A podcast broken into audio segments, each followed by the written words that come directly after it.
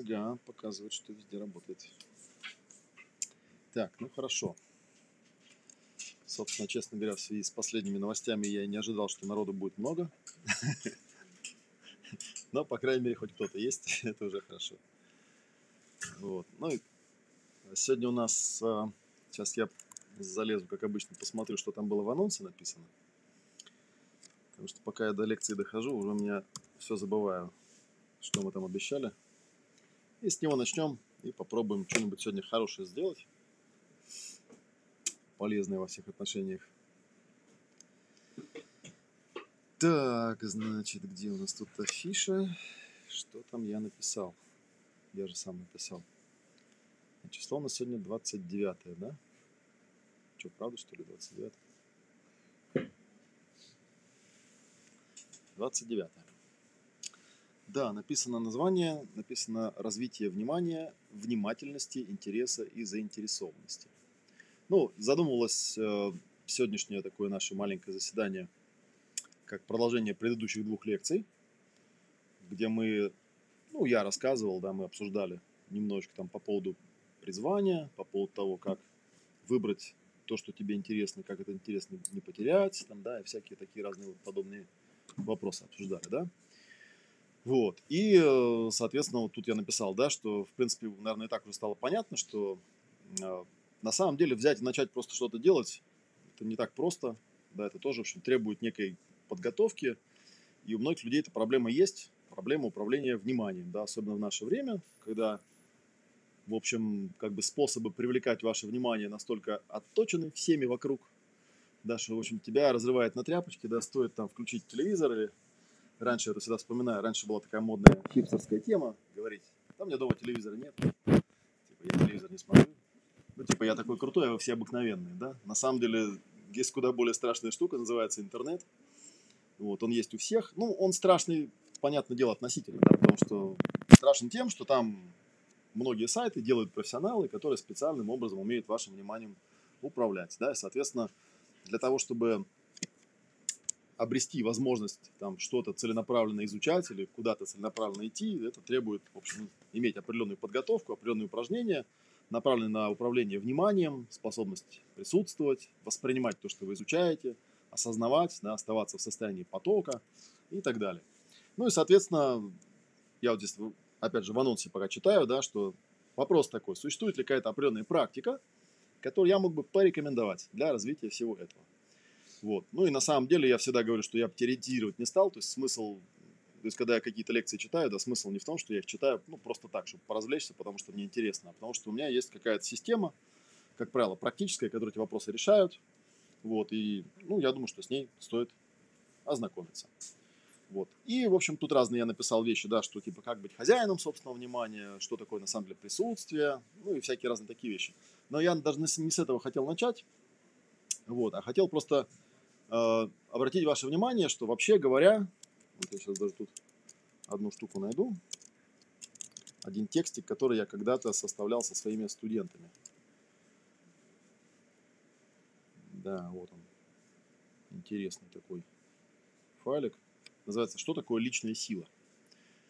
Потому что то, э, та практика, о которой я сегодня буду рассказывать, это тренинг, он довольно такой интенсивный, он у меня называется соло-практика Уно, да, с него все начинается.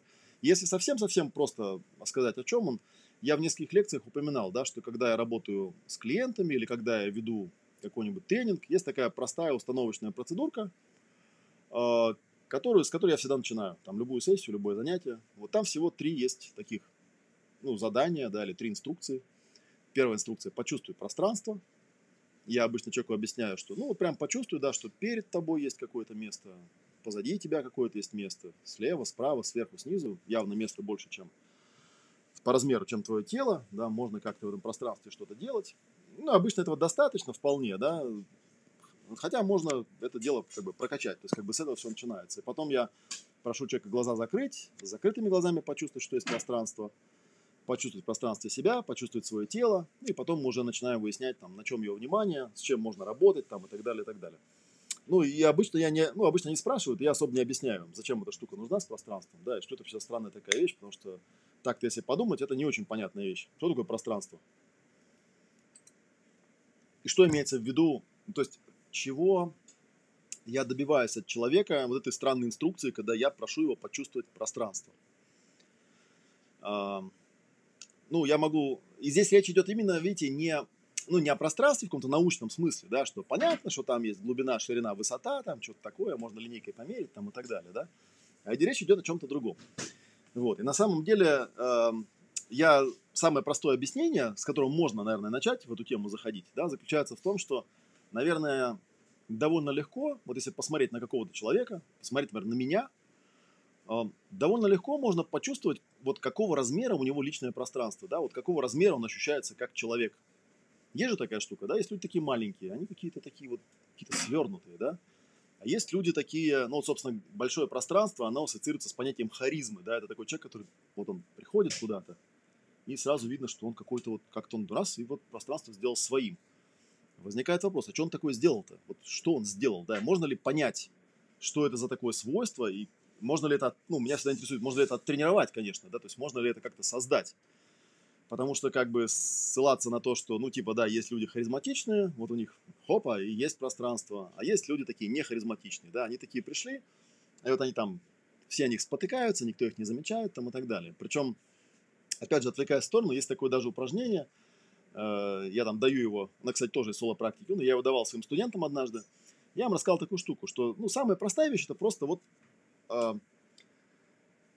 попробовать просто представлять себе это пространство, да, вот представить себе, что ты идешь, и вот у тебя там какое-то ну, большое пространство. Вообще говоря, одно из э, представлений про пространство, я его взял э, когда-то, я там, когда был студентом, я занимался всякими в те времена модными единоборствами, типа там ушу, там карате, что-то там еще такое, короче говоря.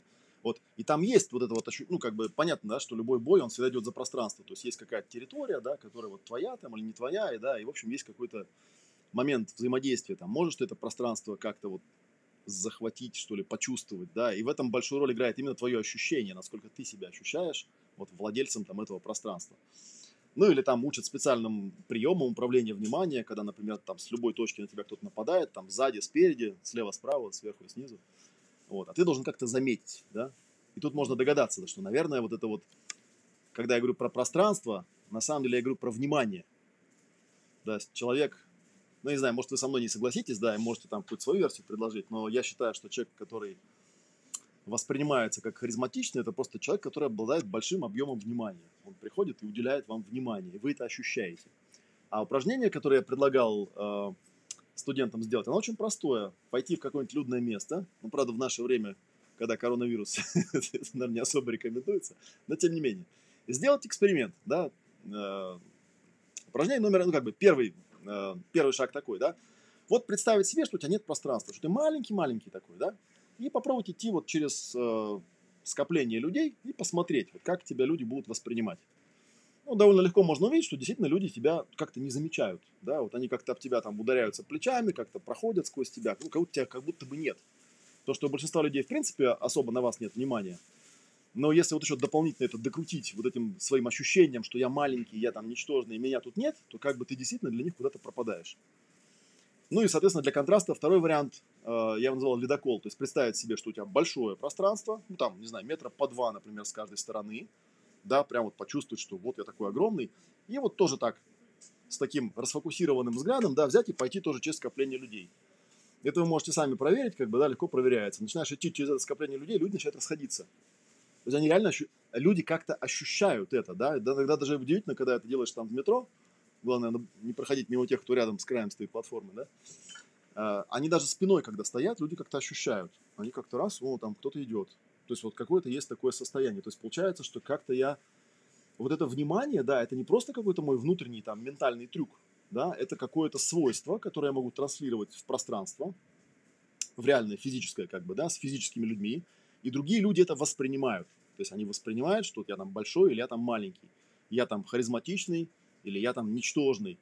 То есть я там большой или, или там я какой-то вот скукожный, там слепленный такой, да, вот в эту штуку. И вот мы, собственно, когда я студентам давал такое задание, я у них спросил, ну вот если взять вот человека, которого вы воспринимаете как ну, сильную персону, сильного какого-то персонажа, э, как бы вы описали, какими свойствами этот человек обладает, да? примеру. И они мне там составили некий списочек, да, там, что есть. И мне просто интересно, я стал на этот списочек смотреть. У меня получилось 11 пунктов, да, может, вы там что-нибудь еще добавите к этому, да. Вопрос был такой, что такое личная сила?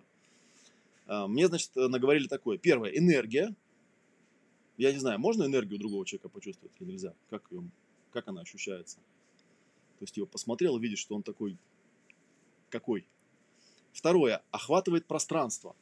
Ну, это вот мне там прям я, я еще в этот момент не рассказал ничего про пространство, да, но есть такое ощущение, что человек приходит, да, вот он как-то, ну, можно увидеть это иногда ситуациях, когда человек наделен каким-то официальным статусом, он там командующий какой-нибудь, да, он приходит и видно, что он как-то так себя ведет, телесно даже, да, что он как будто вот право какое-то имеет на это пространство, как-то вот видно по его походке, я не знаю, по жестам, что ли, да, как-то вот он пространство это охватывает, да. Третье, мне сказали, внутренний стержень, интересная штука. Это немножко к другому отношению имеет, потому что если вспомните, с чего я начал, да, там было почувствуй себя, почувствуй пространство почувствуй себя. Я сейчас чуть-чуть потом э, вернусь и расскажу это, да, мое определение, да, что такое сила.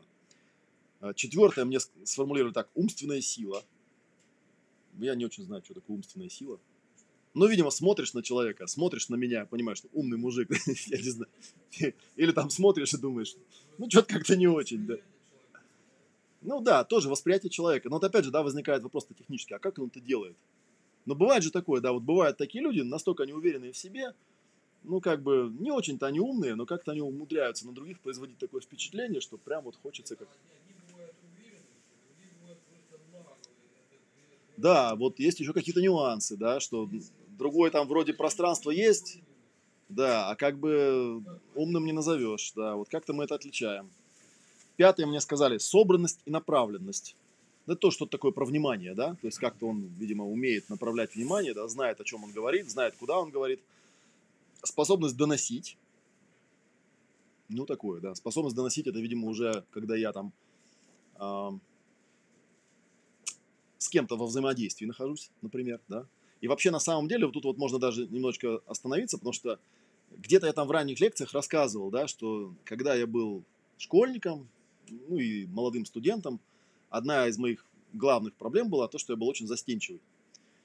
Я вообще людей всех боялся, там никуда ходить не ходил. Вообще мне было очень дискомфортно, когда люди, ну вот особенно вот так вот сидят и смотрят на меня, я им что-то должен рассказывать, как бы и так-то плохо, а тут еще на меня смотрят, я должен что-то говорить.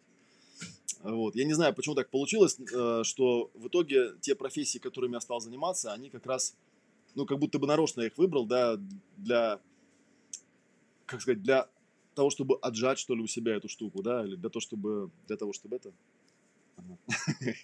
Сейчас я как фокусник одену белые перчатки, чтобы было красиво. Так. А, ну и в частности, одна из э, профессий, в которую я попал, в общем-то, в какой-то степени случайно, потому что я как интроверт выбрал для себя нормальную такую профессию. Я работал переводчиком письменным, сидел там в кабинетике и книжки переводил на компьютере. Вот, и нормально себя вполне чувствовал. А потом однажды, я, по-моему, про это рассказывал, однажды случился случай, там какой-то приехал э, лектор, которому нужно было читать лекцию, а штатный наш переводчик, который со сцены переводил, он куда-то пропал. Он зашел в кабинет, говорит, ну что, переводчики, пойдемте кто-нибудь со мной. Ну, там все понятны, ну, тем более мне, там, я не знаю, мне там, ну, я еще тогда не то, чтобы сильно вылечился от этого, да. И он увидел меня, говорит, пошли. Я ему объясняю, э, вы что, говорю, я же это самое, там, сейчас умру со страху. Он говорит, не, нормально все, что у тебя получится, как бы, да. Он меня вот взял и вытащил на сцену. Ну и, соответственно, понятно, попав в эту стрессовую ситуацию, как-то мне пришлось с этим справляться, как-то пришлось разбираться, а чем вот отличается э, ситуация, когда ты хорошо переводишь или когда ты не очень хорошо переводишь. Если вы где-нибудь были на мероприятиях э, переводных, то вы встречали, наверное, переводчиков хороших и переводчиков не очень хороших. Вот. Мне обычно, когда, ну я сейчас редко работаю, но когда я работаю на, мероприятиях, у меня почти всегда есть эпизод, когда ко мне кто-то подходит и говорит, а вы, наверное, не переводчик. Вы как-то очень себя ведете очень спокойно, расслабленно и как-то, как будто такое ощущение, что от себя как будто бы говорите. То есть вы, наверное, сами что-то ведете. Я говорю, ну, в принципе, да. Вот. Но это свойство, оно у меня появилось именно по ходу переводов, потому что, в конце концов, я начал потихонечку вычислять какие-то вот ключевые моменты, которым их как бы проговаривают, да, если вот опять же вспомнить про пространство, часто проговаривают в разных практиках, это слово мелькает, там, почувствуйте пространство, там, да, там, не знаю, танцуйте с пространством, двигайтесь в пространстве, там, да, там, еще что-то такое сделайте. И, например, переводчикам иногда дают такую рекомендацию, чтобы вас хорошо слышал зал, слышал зал, ну, сейчас здесь у меня вот стекло, не знаю, как, насколько мне там с той стороны стекла хорошо слышно, зато с этой стороны хорошо слышно. А, их учат, им говорят так, говорите на задний ряд. Ну, типа вот там вот где-то последний ряд есть, и вот нужно куда-то туда говорить, да, ну и какой смысл данной инструкции? А он довольно-таки простой. На самом деле, если вы посмотрите на человека, который говорит, вот эта вот самая способность доносить, она очень легко видна по его поведению. Потому что можно говорить себе под нос, ну, бумнить куда-то там, да, и у вас будут проблемы. То есть вы не будете его слышать. При этом человек может даже говорить громко. А бывают люди, которые, они не говорят громко. Они просто как- как-то так вот говорят, что ты вот далеко сидишь, но тебе сразу все понятно, вот что он от тебя хочет. Потому что он как-то вот это пространство умеет создавать. Как-то он этот луч внимания создает. То есть у него пространство – такого размера, что оно включает тебя. И поэтому, когда он что-то говорит, ты понимаешь, что он говорит тебе. Да, это, кстати, еще интересный эффект. Я вот рассказал, что я тут э, в том году, по-моему, когда записывал марафон, я вдруг э, стал экспериментировать с вот этой вот идеей, ну, когда ты в онлайне, ты вот просто сидишь, у тебя там веб-камера, ну, людей-то ведь нету, возникает вопрос, а можно там как-то создавать пространство и до людей что-то доносить? Потому что это, ну, с непривычки, особенно люди, которые в онлайне не работают, немножко странно, да, тут черненькая дырочка, надо в нее смотреть и нужно представлять себе, что там у тебя аудитория, ты вот на них вещаешь. Как бы, да? Но это сделать можно. То есть можно, на самом деле, опять же, создать вот это вот свое ощущение пространства, да, настроиться на то, что в этом пространстве, ну, как-то виртуально присутствуют люди, с которыми я общаюсь, и разговаривать с ними так, как будто бы они в этом пространстве. И потом очень интересно, мне почти сразу, опять же, люди, которые там были, смотрели, говорят, так интересно, такое ощущение, что нет вот этого, как бы, стекла между нами, да, вот ты прямо вот со мной разговариваешь. Это тоже такая интересная штука. Ну, чем ну, я, опять же, да, то есть я подчеркиваю, что это не потому, что я от природы такой родился, у меня так получалось. Как раз наоборот, у меня вообще это никогда не получалось. И я себя мучительным образом вытаскивал в это состояние, то есть понимая, вот как бы разбираясь с тем, какое вот пространство, как вот вообще с ним работать, да, можно ли его как-то почувствовать. Какие-то были, у меня вот был какой-то опыт однажды, когда э, на какой-то тоже конференции работал компьютерной, и выступление было тоже со сцены, э, там был спикер, и я его переводил. Ну, я с ним вместе на сцене стоял. И а сцена эта находилась, э, есть такая гостиница «Космос», и там есть такой зал, он на цирк похож. Там такая какая-то арена внизу, я помню, и как-то сиденья так наверх уходят все. Ну, как бы и так страшно на сцене, да, а тут еще цирк. То есть ты выходишь, там все над тобой нависают сверху. Ну, в общем, как бы все условия созданы для того, чтобы ты себя максимально дискомфортно почувствовал, если только ты там не цирковая лошадь. Вот. И, ну, я бы уже к тому времени э, знал, что если зал незнакомый, лучше приехать заранее, потому что если ну, не успеешь это пространство освоить, будет потом просто чисто психологически тяжело. И вот я выхожу на эту сцену и понимаю, что ну, плохо, вот, тяжело очень. Да? Я выхожу на середину, я пытаюсь почувствовать пространство, вот, пытаюсь смотреть на задние ряды и понимаю, что ничего не получается. Ну, я там начинаю делать то, что я уже к тому времени понял, что я начинаю делать, да. То есть, ну, я походил по сцене, там, потрогал пол, там, потрогал кулисы с левой стороны, с правой – походил по сцене, там, край сцены потрогал руками. Потому что это же, ну, пространство, это ведь тоже на самом деле как-то связано с, ну, это же тело перемещается в пространстве, да? Опять выхожу в середину этой сцены, где я примерно буду стоять с этим микрофоном, понимаю, что все равно дискомфортно. Ну, тогда я пошел в зал, дошел до заднего ряда, там, обтрогал все вот эти сиденья сзади. И там звукорежиссер сидит, говорит, Олег, что ты, что ты делаешь вообще, не пойму, что ты там бродишь в этом зале, иди на, ты на сцене должен стоять. Я ему говорю, спокойно, у меня тут метода своя. Вот, я обошел эти кресла, потрогал там стены, вернулся, встал, чувствую, о, нормально. Вот теперь я как бы чувствую, что зал мой. То есть я его почувствовал.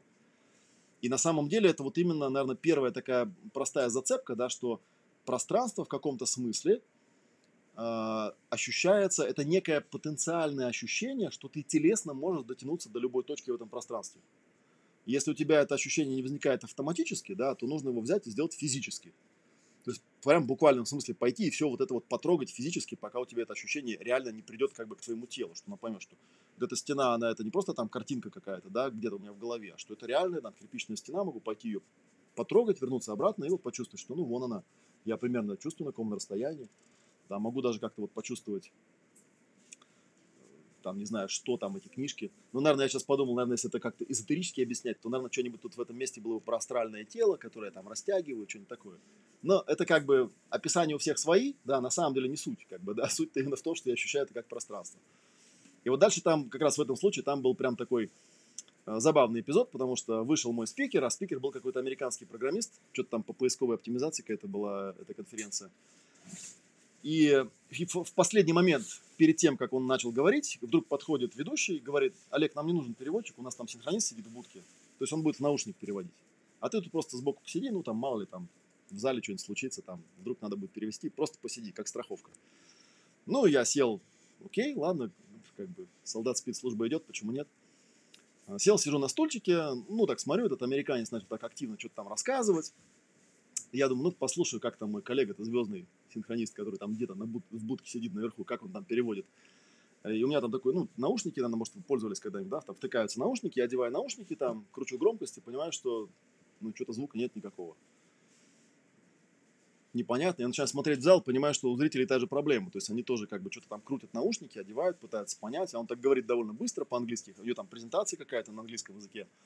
Вот, я понимаю, что перевода нет. И в какой-то момент, там минут через пять уже прибегает организатор, говорит, у нас тут катастрофа, там что-то он умер или заснул, я не знаю, там, в общем, короче, нужно со сцены просто перевести. Я вышел, ну, я вышел на сцену, взял микрофон и просто перевел. И, собственно говоря, наблюдение, которое я сделал, оно уже было после. То есть, когда я вышел после этого, да, я смотрю на своего спикера, он, на самом деле, в момент, когда он понял, что его никто не переводит, он почему-то страшно запаниковал. Он был одет там в рубашке, галстуке, в пиджаке. И вот он, он был мокрый насквозь, вот через весь пиджак, у него спина была мокрая. И я, глядя на него, вдруг понял, что а я за это время ну вот сколько там мы были на этой сцене, я вообще ничего особенного не почувствовал. Ну, я вышел, сделал работу. Потом ко мне прибежали люди, сказали, что ой, вы там спасли. Что это я там, ну, обычная работа, там, собственно, ничего такого сложного-то не было, какая-то там на презентации все было написано. Вот. Я понял, насколько вот это вот отличает. И потом, когда я уже понял, э, я вспомнил, как он стоял рядом, как стоял я, я понял, что вот у него точно пространства не было. То есть даже физически было видно, что его вот так вот зажало. Это мой такой развернутый комментарий на тему способности доносить, да, что способность доносить это тоже ведь связано нас с пространством. То есть есть у тебя пространство, доносишь, то есть хватает тебе внимания взять вот это пространство в свое, ну, скажем так, поле, да, и как-то там туда вот его спроецировать, там, да, то, что ты хочешь донести на уровне ощущений, там, на уровне чего-то. Я вообще, кстати говоря, вот вспоминал про этот марафон, там еще одна была такая штука, я что-то в этот момент э, в очередной раз начитался про зеркальные нейроны, слышали когда-нибудь про зеркальные нейроны, да? Это когда там двое, ну там на обезьянках изначально, там на капуцинах это делали, там когда один капуцин что-то делает, а другой на него смотрит. И выяснилось, что в мозгу вот этого капуцина, который смотрит, у него те же самые процессы, что и у того, который реально делает. То есть он как бы зеркалит его нейронную активность. Ну и считается, что это один из там базовых механизмов, э, который в основе обучения лежит, да, то есть как бы обезьянка смотрит, она как бы допетривает. Ну и дети также делают. Я вот в частности там на одной из лекций я там что-то вот пошел в тему там изучения иностранных языков, там та же самая тема. Проблема обычно проблема у человека с первый, первый барьер в изучении языка, что для того, чтобы изучить язык, тебе нужен тот, кого ты можешь отзеркалить. Ну, потому что если вы вспомните, как вы родной язык э, изучали, я все время, я все время очень сильно удивляюсь в этом плане, да, что, ну, когда люди говорят, там, я язык там не могу изучить, у меня там способности нету. Я говорю, ну, вы же на русском говорите. Самое удивительное, что вы говорите на русском, и вы на нем говорили, не зная никакой грамматики, никаких падежей, вообще ничего не зная, при этом нормально говорили. Там обычно ребенок там, к 6-7 годам ну, вполне прилично говорит. При этом он никакую грамматику не изучал, и никакие слова не зубрил, и ничего такого не делал. Как же он таким волшебным образом язык освоил? И почему, самое странное, никто не интересуется вот этим, а как бы когда встает задача изучить какой-то язык, начинают делать это не так, как они, собственно говоря, сделали с первым своим языком, да? Ну, что мы делаем с первым языком? У нас есть папа и мама. Да, они нам говорят что-то, мы на них смотрим, мы их зеркалим, да? Вы уже замечали, как вот сказать, вот у младенцев у них все нормально с пространством, пока их не забьют. Э, я все время вспоминаю, такая, все, наверное, вот тут э, имели такой опыт, да, когда, не знаю, в лифте едешь, а у кого-то на руках маленький ребенок, он вот так на тебя смотрит. И он реально, он не убирает внимание, он прям смотрит, и прям видно, он прям тебя считывает, он прям вот разглядывает там что-то губы, глаза, вот он прям, типа, ну, то есть он, видимо, ты не такой, как его, ну, близкие люди рядом, да, и он удивляется, что ты какой-то другой. И понятно, что этот младенец, когда, вот почему мамам объясняют, что если вы там что-то с младенцем делаете, ну, проговаривайте, вот я тебя взяла, вот я там тебе пеленку, меня. То есть, потому что он это слушает, и он, у него идет, ну, как бы прямое отзеркаливание языка. Он понимает, что то, что с ним происходит, описывается вот этими словами. Ну, и он постепенно начинает пытаться сначала бя-мя там, да, потом у него там улучшается, да, владение телом, да, и постепенно-постепенно начинает говорить. Вот. Почему при изучении языка так не делать, я не знаю, потому что это именно то, что, по идее, и нужно делать. Вот, потому что иначе как бы... Ну, мы сейчас про другой немножко аспект говорим, мы говорим про аспект пространства, да? Вот чтобы с кого-то что-то считать, уже взрослому человеку, он же может, в отличие от младенца, делать это осознанно, нужно создать пространство, в это пространство поместить какого-нибудь носителя, ну и понаблюдать, как он это делает. Попробовать поимитировать просто его, и все. Это не так, не так сложно, если ну, зеркальные нейроны, они у всех есть. Они, нет людей, у которых их нету. Вот. Просто некоторые люди, они от природы, наверное, вот обезьяны, да, и им ну, прикольно там всех копировать. Они такие пародисты, да, как Максим Галкин. Ну, и это не то, что у них способности к языкам, у них, они просто любят других людей зеркалить и изображать, и все. Они могут. У нас, помню, в какое-то лохматое советское время был какой-то пародист, который выходил и мог говорить, типа, на любом языке. Ну, на самом деле, ни на каком языке не говорил, он просто как бы очень прикольно изображал там французский язык или там японский или любой другой там, да, он просто, ну, как бы слушал, ну, типа, как-то вот так они говорят, там, да, что-то такое делал, ну, типа, очень прикольно получалось. Здесь примерно та же самая тема. И вот, и, соответственно, барьер у человека, ну, по идее, два.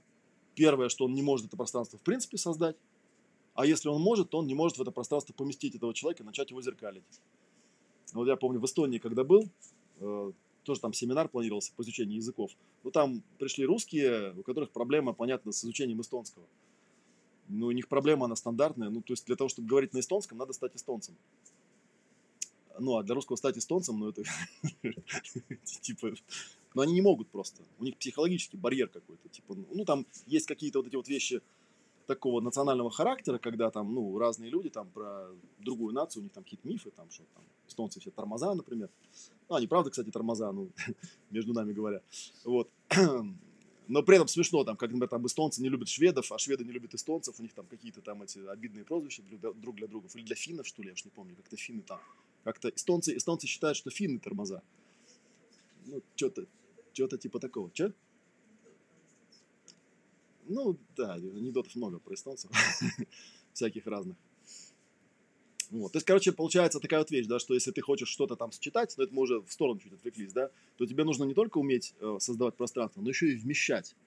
Потому что одно дело выйти э, в зал пустой и почувствовать, что это твое пространство, а другое дело, когда там сидит 2000 там людей, например, да, и вот они там же как-то там, они что-то такое делают, там, да. У меня был однажды случай, когда тоже я там на одном семинаре работаю. Это, это был семинар, то есть зал был освещен, всех людей было видно. Обычно на сцене работать не страшно, потому что тебе светят софиты, и ты вообще ничего не видишь. То есть, в принципе, это все равно, что просто в темное окно вот смотреть, то есть там просто ничего нет, ни глаз, ни людей. А тут весь зал был освещен. Вот, и э, что-то там мой спикер говорит, я что-то там, значит, перевожу, и вдруг э, на первом ряду, то есть который прямо вот тут у меня под сценой, вскакивает какая-то дама и говорит, она поворачивается к залу, и говорит, где вы нашли этого переводчика? Уберите его со сцены, он же дурак, он же все неправильно переводит. Ну и причем она так в голос орет. Ну, я так сначала опешил, думаю, ну, я выключил микрофон, я так присел на краю сцены, говорю, извините, пожалуйста. Она поворачивается. Я говорю, а вы хорошо говорите по-английски? Она говорит, нет. Я говорю, откуда вы знаете, что я плохо перевожу? Она говорит, да я чувствую. Я говорю, ага, понятно. Я говорю, просто хотел вам ну, предложить попереводить. Мне-то как бы, ну, не жалко, ну, раз я плохо перевожу, может, я думаю, вы выйдете. Вот. Ну, включил микрофон обратно. Потом мне уже сказали, говорит, да, она на каждом семинаре так делает. Она просто садится на первый ряд. у, нее, у нее свой способ создания пространства, как бы, да, вот так вот. Привет, да, всем привет, я тут, как бы, да. Посмотрите на меня. Ну, такая вещь, да. Ну, вот, кстати, седьмой пункт у меня написано «зажигать». Это мы, я напомню, отвечаем на вопрос, что такое личная сила способность зажигать. Но это что-то типа способности доносить. И, кстати говоря, вот этот э, лектор, самый первый, который меня на сцену когда-то вытащил, ну, я его считаю своим таким этим, наверное, крестным отцом в этом плане, потому что когда я, ну, я отмучился эти два часа или сколько там он с этой, значит, э, сцены что-то говорил, я был мокрый, как, не знаю, мышь вообще, да, с ног до головы у меня было ощущение, что я вообще, не знаю, там заикался, все неправильно переводил, а он ко мне подходит, так хлопает по плечу, говорит, вот нормально, ты классный переводчик, как бы у тебя все получается. Я ему там, соответственно, блею, говорю, откуда, ты-то, говорю, откуда знаешь, ты по-русски-то не понимаешь, ну, мало ли, что я там говорил. И вдруг он мне говорит, а, говорит, а тут же есть простой критерий. На самом деле не обязательно понимать язык, на который тебя переводят, чтобы понять, а, а, ну, как бы, нормальный переводчик у тебя или ненормальный.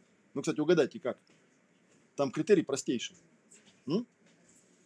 Да, то есть, говорит, если я рассказываю что-то смешное, они смеются. Рассказываю что-то печальное, они там печалятся. Рассказываю что-то серьезное, они серьезные становятся. Потому что, говорит, ну, представь, какой облом, да, ты там какую-то шутку сказал, такой, а, Обвязал такой. Ну, то есть понятно, что тебя не перевели. Как бы, да, по этому поводу тоже там у переводчиков есть всякие анекдоты, когда там типа какой-нибудь японец там шутит какую-то японскую шутку непереводимую, да, она вообще никак не переводится ни на русский, ни на какой. И переводчик просто говорит, ну, типа, он тут анекдот рассказал, ну, им было приятно, если вы сейчас посмеялись бы, да. Ну все там посмеялись, ну и японец такой, нормально, как бы вот. Меня перевели, хотя его не перевели просто, да, просто потому что это непереводимо. Это вот как раз на тему зажигать, то есть способность доносить какую-то эмоцию. То есть не просто там бубнить. Это причем работает и, ну вот, опять же, вот в этой ситуации, когда там же получается, если вот, ну, э, вернуться к контексту перевода, там же получается важно еще что, что лектор должен до меня донести, а я уже потом залу, как бы, да, через себя добрасываю, да, и там есть, ну, свои там фишки какие-то, да, что да, что с одной стороны я не должен, я не должен его затмевать, потому что не я выступаю, он выступает. Потому что если он будет бубнить, а я там буду, ну, то есть люди подумают, а кому мы, собственно, концерт пришли, да? Вот. Ну, как бы, ну, с другой стороны, как бы, если он будет бубнить, я тоже буду бубнить, ну, как бы, тут все заснут тогда тоже, да, то есть мне нужно какой-то вот баланс этот соблюдать между тем, э, вот эмоциональным наполнением, да, который он там доносит. То есть иногда бывает, когда я работаю с очень знакомыми ну, выступающими, да, иногда бывает, что я добавляю эмоции от себя. Ну, из-за чего потом люди замечают, что вы, наверное, не совсем переводчик, потому что как бы он же этого не говорил. Я говорю, я просто знаю, что он хотел сказать. Он не говорил, я знаю, что он хотел сказать. Э, переводчикам тоже это говорят обычно, да, что переводят же не слова, да, а переводит смысл. Поэтому, как бы, если вы можете смысл донести, ну, доносите. Вот такая вещь. То есть, это вот как раз, ну, к зажиганию, короче, это отношение имеет такое, что это донесение эмоций. Не сможешь донести эмоции, каким бы ты ни был, а, способным создавать пространство, как бы, да, ничего, его же для чего-то создают, как бы, да, такая вот вещь. Так, восьмое написано «потоки от себя и к себе». Ну, тоже, как бы я, я вот, кстати говоря, все время думаю, да, то есть, когда я что-то рассказываю, ну, я бы мог все то же самое сидеть дома и в YouTube, ну, в YouTube рассказывать просто и все. Но там людей нету, соответственно, там поток только туда. Если есть сюда, то вот где-нибудь в чатике, например, да. То есть вот такое. Вот мне пишет, профессор Савельев говорит, что зеркальных нейронов не существует. Ну да, то есть одни Нобелевскую премию за это получают, а профессор Савельев лучше знает. Прикольно. Так, я читаю что-то в чате погромче. Ну, как говорю, так и говорю. У меня в прошлый раз я проверял, звук нормальный был, так что громче. Потоки от себя к себе, да, то есть это такая ситуация, когда я, разговаривая с людьми, стараюсь их вовлекать, ну, хотя бы как-то, там, визуально, э, через реакцию какую-то, да, чтобы мне было понятно, вообще интересно я рассказываю или неинтересно. Ну, я как человек, который в свое время тоже получал высшее образование, сидел в этих потоковых аудиториях с лекторами, да, вот там очень хорошо видно, да, кто бывает харизматичные лекторы, они выходят, они такие, опа, да, и ты сразу понимаешь, что, ну, как бы тебя видят. То есть у аудитории есть ощущение, что мы тут тоже как бы участвуем, нас замечают, от нас что-то ждут, да, на нас как-то смотрят там и так далее. Понятно, есть какие-то где-то мне попадался какой-то тренинг типа а-ля НЛП, где там учили, что ну, если с залом работаешь, надо посмотреть налево сначала, да, потом прямо, потом направо. Ну, это как вентилятор вот этот. Нужно как бы так все время делать. Ну, как бы замечание, в принципе, справедливое. Я единственное, что я могу сказать, что если у человека есть пространство, он это как бы автоматически делает на самом деле. То есть ему не нужно сидеть и в голове держать этот алгоритм. Так, значит, налево, прямо, направо. Направо, прямо, налево. Да? Он это как бы и так охватывает, потому что если он ощущает свою аудиторию, он в какой-то момент просто ощущает, что ага, вот сюда что-то не додал, как бы, да, додал туда чего-то, там эмоции чуть-чуть, а вот тут теперь что-то не додал. То есть такая нормальная тема. Ну, вот. Так, девятая, странная какая-то фраза, написана «способность перемещать массы». Не знаю, какие массы там человек способен перемещать, наверное, в голове. Но на самом деле это тоже, опять же, это в каком-то смысле управление. Есть такие вещи, когда работаешь там с аудиторией, да, вот ты можешь как-то там людей вовлекать в какой-то там как это называется профессия, массовик-затейник, как бы, да, то есть что-нибудь такое, там сказать, давайте все посмотрим на потолок, да, и там заметим что-нибудь такое, что мы никогда до этого не замечали. И все посмотрят на потолок. У нас что появляется? У нас появляется общее пространство. Вот, мы сейчас когда вот доберемся до пространства, да. Ну и вот там люди что-то такое делают, они как-то реагируют или не реагируют, да. Если не реагируют, это, конечно, тяжело. И, например, из-за этого я э, были у меня случаи, когда я вел тренинги ну, в корпорациях корпоративные, это самое тяжелое. Это когда людей туда присылают, потому что начальство захотело. А им там не надо быть, им не интересно. И вот обычно я с ними договаривался, что ну, если вам не интересно, вы идите, я вам напишу, что вы были. Потому что, ну, как бы зачем? Идите, покушайте там, или погуляйте. Вам же не интересно, мне тоже не интересно, зачем? когда там с человеком начинаешь делать какие-нибудь упражнения на присутствие, он там наушник вставляет в ухо и такой, типа вот я тут присутствую, как бы, ну окей, зачем пришел-то? То есть одно дело, когда люди за свой интерес пришли, они ну, слушают тебя, да, а другое дело, когда они пришли, потому что, ну, потому что там галочку должны какую-то поставить. Так, десятый – быть собой. Ну, быть собой – это фраза такая странная, наверное, да? А что, можно не быть собой? Можно не быть собой? Можно, да. Знаете, оно обычно как... Это вот как раз э, серии не очень любимой моей темы, когда человек учился быть тренером по какой-нибудь системе НЛП. А система НЛП там же, ну, это не то, что там плохо или хорошо, просто это вещь, которая зацеплена на какие-то внешние наблюдаемые параметры. Ну, вот, например, тебе говорят сначала влево, потом прямо, потом направо. Да, и нужно это, стоять прямо там, как-то вот так там, да, что-то вот такое. Вот выходит такой тренер, и ты понимаешь, что у него все его внимание, у него э, уходит на то, чтобы правильно стоять, правильно двигаться, там как-то ногу правильно поставить. То есть он, он занимается не самовыражением, а тем, что называется самопрезентация такая. Да? Это очень хорошо чувствуется. Ну да, это такое, как лицемерие, что ли, такое. Ты какой-то чувствуешь в этом какой-то фальш, да, то есть человек может что-то такое изображать. Хотя, по большому счету, опять же, почему говорю, что это неплохо, потому что где-то я там в какой-то лекции тоже рассказывал, да, что, ну, если ты хочешь какой-то навык приобрести, э, по, по этому поводу в английском есть такая поговорка fake it till you make it. Притворяйся, пока не получится. То есть поначалу ты просто, ну, просто притворяешься. Понятно, что у тебя навыка нет, но ты как-то вот стараешься быть таким, каким бы ты хотел быть.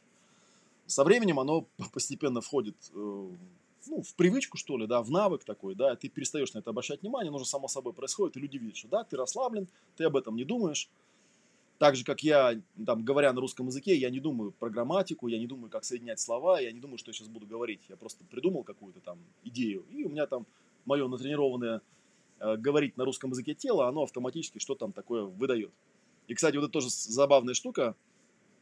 Есть такое, такая ситуация, когда ты что-то начал говорить, а сам отвлекся, а у тебя тело там взяло эту фразу договорило, ну, какую-то сказала ерунду, которую ты, это, знаете, оговорки по Фрейду говорят, да, то есть то есть что происходит? Ты начал что-то говорить, ты отвлекся, а тело автоматически договорило то, что оно привыкло говорить.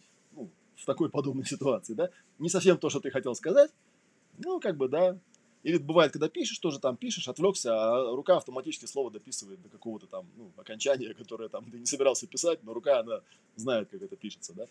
Вот такая вот вещь. Ну, так что если вот говорить про быть собой, то тут, наверное, это тоже такой навык нарабатываемый, да, просто по, по мере того, как ты осваиваешь пространство, осваиваешь себя и осваиваешь тело, да, тебе все проще и проще это делать. И вот в одиннадцатом пункте написано «личная целостность». Тоже как бы, да, понятие растяжимое. Мне очень нравится всегда это слово «целостность».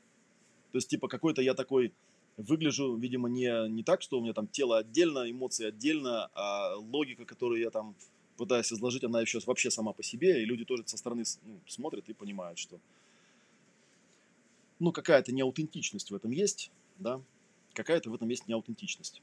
Вот, и в этом месте, ну, собственно говоря, хотел я рассказать вот про эту соло-практику Уна, э, потом можете зайти ко мне в YouTube и посмотреть, да, это как раз вещь, которая, которая э, пришла как некая практика, э, как некая идея показать человеку предметно, что означают вот эти вот три инструкции. Почувствуй пространство, почувствуй в этом пространстве себя и почувствуй в этом пространстве свое тело.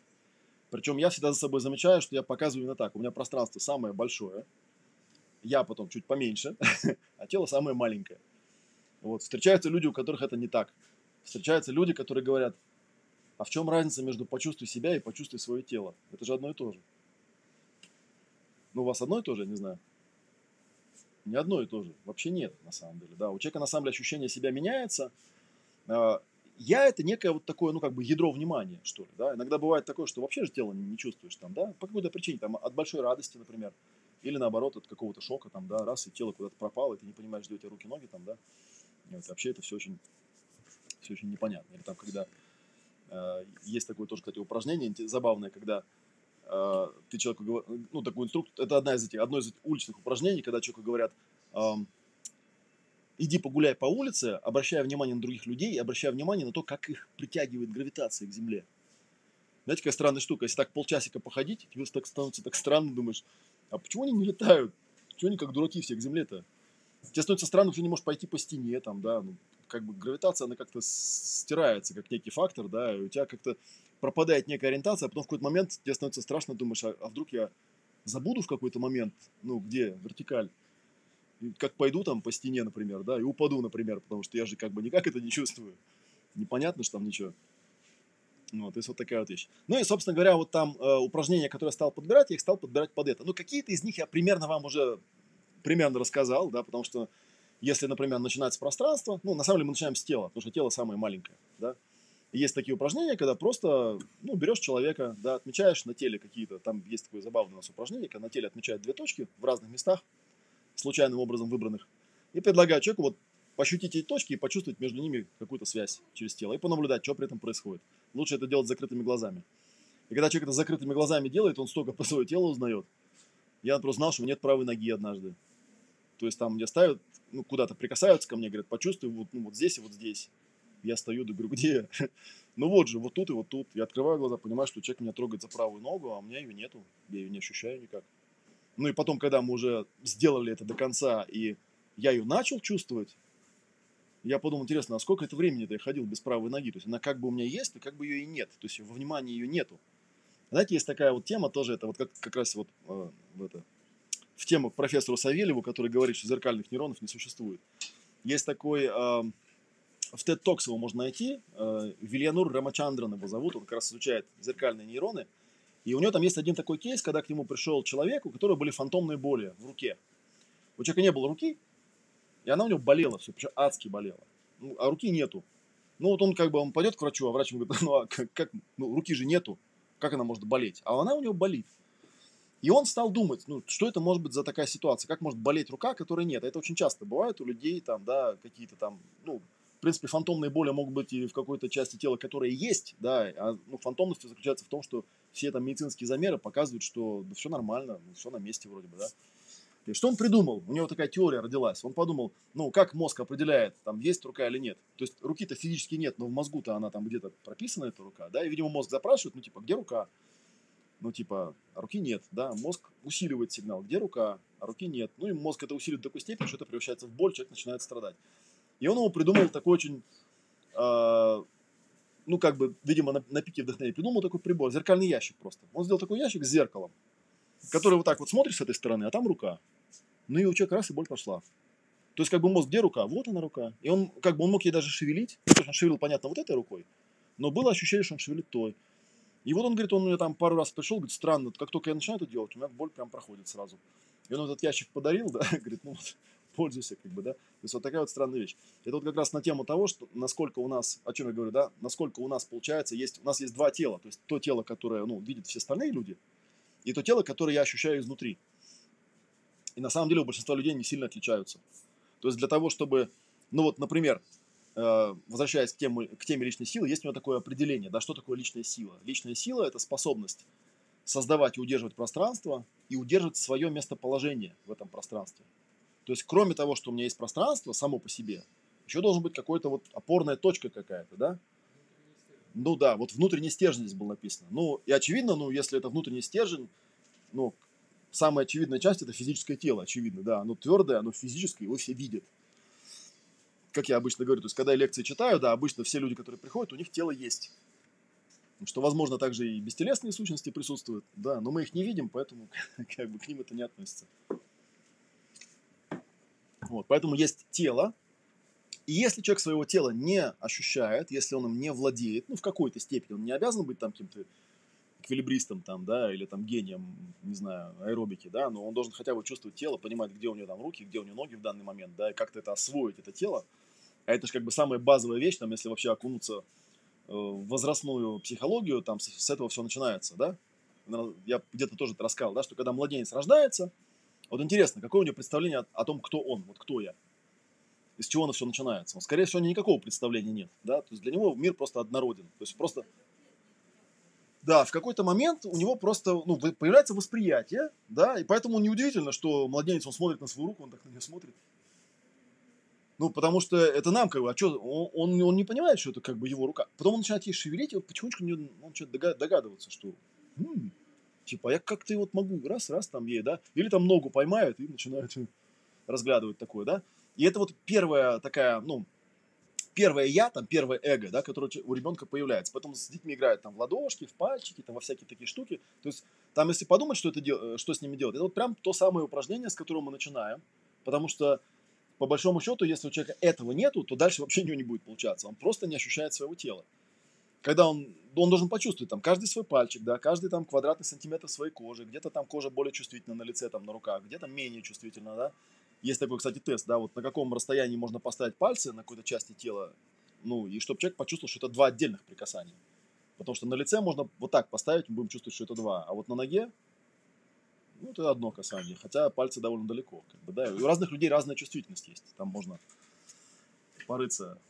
Есть такой гомункулус Пенфилда, где он, такой человечек, который показан в пропорциях, э, соответствующих э, количеству рецепторов да, и там такой уродец, да, у него там такие ручища огромные, там, да, гениталии вот такие, там, ноги вот такие, маленькое такое туловище, ну, там, лицо такое тоже огромное, голова. То есть это очень забавно выглядит, но это, это получается, как тело изнутри выглядит, по большому счету, да, потому что там у меня на руках там рецепторов, ну, очень много. А где-нибудь там на спине, да, то есть там чувствительность ладони с чувствительностью спины не сравнить. Но опять же, а бывают какие-то вещи. Бывает, что человек, например, там слепой, да, у него эта гиперчувствительность развивается, когда он кожей там, ну, практически видеть начинает. У него там другая какая-то вещь такая случается. Это вот первое я, которое у ребенка появляется, он осваивает свое тело. Если ребенок свое тело не освоил, у него этого стержня не появляется, получается. Да? У него нет стержня, ему не на что опереться. Ему не с чего начинать создавать пространство. Ну, окей, кстати, интересно, а вот если пойти дальше, как вы думаете, а что, какое след, ну, вот первое я назовем условно телесное я, я его называю телесное эго, да, то есть телесное вот это ощущение, что у меня есть тело. Оно где-то там у ребенка обычно, э, вот примерно когда он начинает ходить, да, это означает, что, ну, вот более-менее уже как бы с телом освоился. Понятно, что там куча всяких проблем у нас, особенно в современном социуме, да, есть какие-то табуированные части тела там, за которые нельзя хвататься, ну и всякие такие разные другие вещи, которые человека ну, сильно коверкают его вот это ощущение себя. Вот, и потом впоследствии, чтобы хоть как-то вообще себя почувствовать, да, он потом идет какой-нибудь тантрой начинает заниматься, тантрическим массажем, хоть что-то, чтобы почувствовать, потому что он себя не чувствует, он тело свое не чувствует. Но вопрос у меня был такой, да как вы думаете, какой следующий у него есть эго, которое следующее, какое следующее эго появляется у ребенка? Пространство, именно. Он же ходить-то начинает, то есть, когда он начинает ходить, что у него появляется? У него появляется теперь мобильность некая, то есть он может куда-то пойти. Вот. В этом пространстве есть еще один элемент, это, правда, больше, вот у меня там есть следующий тренинг, он называется соло-практика дуэ. Я не знаю, почему их по-итальянски нумерую, почему-то так у меня получается. Дуэ, оно про эмоции. И у меня в соло-практике Уна там под заголовок базовые навыки, как там, владение личной бытийностью, что-то такое, как бы, да, допустим, кто я. А в дуэ там написано базовые навыки владения личной энергией, да?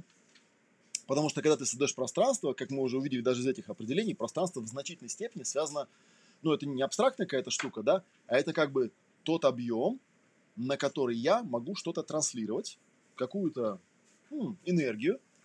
Да, вот в этом месте я обычно у людей спрашиваю, вот смотрите, есть в русском языке два слова. Есть слово чувство, есть слово эмоция. Вопрос на засыпку. Чем эмоция отличается от чувства? И зачем два этих слова? Разве не одно и то же?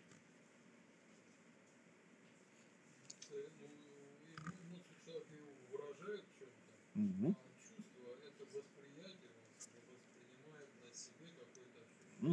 Ну да, я обычно говорю просто, э, если бы слово чувство и слово эмоция по смыслу совпадали, то ну, оно бы одно из них отпало, как бы, да.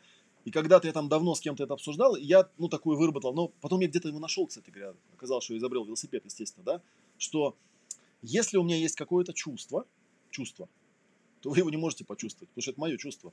Я там что-то внутри чувствую. Чтобы вы его почувствовали, мне это чувство нужно вынести наружу, то есть как-то его протранслировать.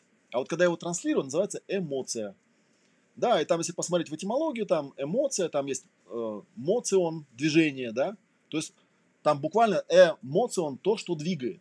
Как бы что-то, какая-то движущая сила такая, да, то есть и вот особенность этой эмоции, особенность эмоций, в отличие от чувства, заключается в том, что эмоцию можно почувствовать. Когда я, например, злиться начинаю, обычно, когда, ну, у нас, когда, это я обычно по этому поводу всегда прикалываюсь, я просто по первому образованию физик, я всегда говорю, что, ну, наука настоящая, на свете есть только одна, называется физика.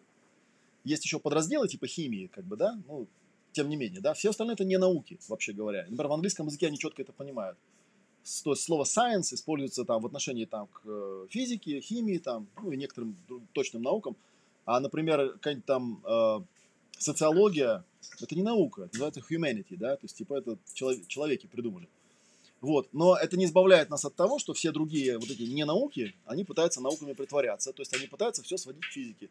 Например, когда ученые изучают эмоции, они всегда пытаются их свести там к выражению лица, например, да, вот как у этого, у э, Пола Экмана, да, там, типа, все эмоции, это вот просто выражение лица, ну и как-то теряют суть-то, как бы, да. Но подождите, если человек на меня злится, у него может быть вообще покер-фейс, я все равно почувствую, что он на меня злится. Ну да, да, ну можно, вот человек может даже натренироваться, он может вообще вот как бы научиться быть, э, ну вот, расслабляться, как бы. Тем не менее, эмоцию все считываете. Можно даже поставить эксперимент, можно, например, э, взять кого-то там поставить, заставить его позлиться, а потом убрать. И есть люди такие, да, сенситивы, они заходят, говорят, тут кто-то стоял и злился. Ну, потому что что-то там осталось. Что-то такое в этом пространстве остается. Или там какую-нибудь шторку можно повесить, он все равно эту эмоцию будет считывать. Но это как бы, опять же, это развивающаяся способность. Там у некоторых она сильно развита, у некоторых не сильно развита. Лично я считаю, что это отдельный канал восприятия у человека, который не акцентируется, но который легко увидеть, например, вот хотя бы из того упражнения ледокол, который я описывал, да, то есть когда человек создает пространство, и начинают через толпу. Они же чувствуют. Они же чувствуют это пространство. Как они его чувствуют? Каким местом? Они чувствуют, даже если не видят, это можно проверить. Они чувствуют, даже если не слышат. То есть это явно не что-то такое гибридное, что составляется из ну, других восприятий, из других пяти видов восприятий. Нет, это вот какое-то вот такое. И это вот та самая вещь, которую, ну, то есть мы однозначно, мы ощущаем. Я, у меня вот э, раньше был э, любимый исполнитель Джо Кокер. А, сейчас он уже умер, к сожалению, да, я был у него на живом концерте, ну, то есть, и вот наверняка вы были на таких концертах, то есть, когда человек просто выходит на сцену, он просто делает так, и все, и зал весь начинает рыдать. Он ничего не сделал, у него голоса, собственно говоря, не было, ну, такого. Просто он как-то так умеет, вот он так выходит, выходит как-то, что все понимают, что вот такое у него пространство, и такое у него какое-то наполнение этого пространства, что все сразу эту эмоцию считывают, и вот прямо вот такое, да. И мы же как бы легко можем представить себе, что, ну, не знаю, взять там сделать резинового Джо Кокера, да, вывести его, и будет видно, что, ну, нет, резиновый не работает, как бы, да, он какой-то, какой-то он не такой. Вот такая, то есть получается, что территория, к чему это все говорил, да, территория связана с эмоциями, да, но тем не менее это второе эго, а я его называю эмоциональное, да, то есть некая такая вот штука, когда ты можешь транслировать вовне, да, какие-то вот эти вот проецируемые движения, да, какие-то там, даже, ну, маленькие дети даже иногда манипулировать умеют очень хорошо, они там в какой-то момент улавливают, что мама-то реагирует, на определенные вещи, да? Как в том анекдоте, когда девочка сидит в песочнице, плачет, а к ней папа подходит и говорит, что плачешь? Она говорит, я не тебе плачу, я маме плачу. Вот иди типа отсюда. Вот. Ну или там другие ситуации, когда дети, например, одни, одного родителя слушаются, а другого не слушаются, да, потому что... И причем, ну, ничего, другой родитель ничего не делает, он просто приходит. У меня такая вот с сыном была история, когда там его там бабушка с женой собирают гулять, да, там через 40 минут выходят из комнаты все там взмокшие, говорят, короче, это капец, мы ее не можем одеть, ну, не знаю, там, ну, вот он просто издевается над нами. Я захожу, говорю, штаны одень, он одевает. Я выхожу, говорю, я не понял, в чем проблема. А он тебя боится. Я говорю, что он меня боится, я же его не бью, там ничего. Ну, как-то он посмотрел, понял, что надо, надо одеть штаны. Да, что как бы не прокатит. Вот с бабушкой прокатит, а с мамой, а с папой что-то не прокатывает. Как бы придется штаны одевать. То есть вот такая вот вещь. Ну, через это тоже. Там, там есть много факторов, на самом деле. Начать разбираться, ну да, наверное, можно как-то и, и так, и внешностью как-то можно влиять. Это же тоже как бы некое создание пространства. И, ну и дальше, вот, дальше все эти упражнения, просто я их построил в таком вот виде, что мы начинаем с э, тела, осваиваем сначала тело в разных вариантах, да, потом потихонечку начинаем переходить в пространство, и потом начинаем осваивать пространство. И э, на самом деле а, один из моих, одно из моих последних таких э, предметов, который изучал, это был предмет, эм, не знаю, слышали про это или нет, довольно известное. Может быть, вы под каким-то другим названием об этом знаете. Называется аутентичное движение. Это когда люди, а, ну это такая практика, ее можно по-разному воспринять. Можно это как целительную практику воспринимать, можно воспринимать какую-то как танцевальную импровизацию там или еще как что-то. Это когда человек просто вот становится, да, ощущает свое тело, и отпускает его и позволяет ему ну, вот какие-то там движения делать, да, ну и получается какой-то там, да, какой-то такой, да, танцевальная двигательная терапия из этой серии, ну просто там танцевальная двигательная терапия, она обычно с музыкой, а аутентичное движение может быть и без музыки, ну хотя танцевалка тоже может быть без музыки, вот я просто тоже танцевальный двигательный терапевт с прошлого года. И вот, и, соответственно, когда я стал э, пытаться понять, а как же это интересно работает, потому что, ну, как пользователь, как клиент, я там на кучу групп был, я этой темой интересовался с 2000, я танцую с 2003 или 2002, что ли, года, вот, и, ну, и всегда какие-то получал такие интересные осознания, и тут я стал думать, как интересно это, в чем, э, как сказать, механика, то есть как это работает, я понял такую штуку, которую я на самом деле обычно в конце Солоуна, у нас есть там такое мероприятие, я его называю «Ясное племя». Там есть такая процедурка, которую я придумал специально для того, чтобы научить людей, после того, как они научились чувствовать свое тело и научились чувствовать свое пространство, показать им, как этим можно пользоваться. Для того, чтобы, ну, например, там какие-то свои проблемы через тело, через пространство, через движение как-то их вот прорабатывать. Да? Потому что, опять же, там я бывал у многих танцевальных терапевтов на всяких там практиках, да, на как группы называются, да, и там тоже очень часто проскакивает такая штука. Он там буквально тебе почувствуйте пространство, танцуйте с пространством. Я думаю, блин, но мои-то студенты знают, что такое пространство, потому что они там 5 дней или 6 дней тренируются, да, только на седьмой я им показываю, как выглядит аутентичное движение в этом пространстве. А тут, получается, все зависит от того, насколько человек интуитивно отлавливает у ведущего, да, что он имеет в виду. То есть у него техники как таковой нету. Вот. И там родилась такая техника, она очень простая. Когда я людей там собираю, да, я их там сажаю по парам, говорю, упражнение номер один, оно очень простое. Там есть получатель, есть отправитель. Да? Получатель создает пространство, которое он научился создавать, вмещает в это пространство своего отправителя, говорит ему, я здесь для тебя. И дальше он отправителю задает вопрос. Э, он его спрашивает, скажи мне, о чем ты думаешь сейчас? Ну и, соответственно, задание отправителю там закрыть глазки, сфокусироваться, почувствовать пространство, себя и свое тело и понаблюдать, а что это там он думает как бы в данный момент. Ну и, соответственно, в какой-то момент, когда он там понимает, что там что-то вот он там такое, значит, нашел в себе, открыть глаза и выгрузиться. И обычно там дается какое-то время, чтобы отправитель мог, ну, достаточно исчерпывающе выгрузиться. Там самое странное, что если это делать правильно, ну, я там объясняю подробно, как это делается, то в какой-то момент ты обнаружишь очень странную штуку. В какой-то момент твой получатель говорит тебе, скажи мне, что ты думаешь сейчас. Ты закрываешь глазки, чувствуешь пространство себя и тело, и понимаешь, что ты ничего не думаешь вообще. Ну, хотя в умных книжках пишут, что это какой-то там степень просветления, такого не бывает. Ну, ты реально понимаешь, что ты ничего не думаешь. Ты просто вот есть пространство, есть тело, есть, есть ты, и ты ничего не думаешь. Просто вот присутствуешь, и все. Это я обычно тоже про эту, про эту тему рассказываю что я-то про это состояние знал раньше, просто мне его технологизировать не удавалось. И у меня был опыт однажды. Я читал одну книжку, э, что-то там по психологии, и там автор в книжке пишет, э, типа, я, говорит, э, открыл основной принцип действия человеческого ума. Для того, чтобы вы его сейчас поняли, вам, ну, нам нужно сделать одно упражнение. Это как давно я читал. Я думаю, ну давайте, сделаем упражнение. И он говорит, я вам сейчас дам такое задание, вы его сначала выполните, а потом страницу перелистывайте, дальше не читайте. И там было задание, нужно было в течение пяти минут не думать о белом слоне. Ну окей, я поставил пять минут,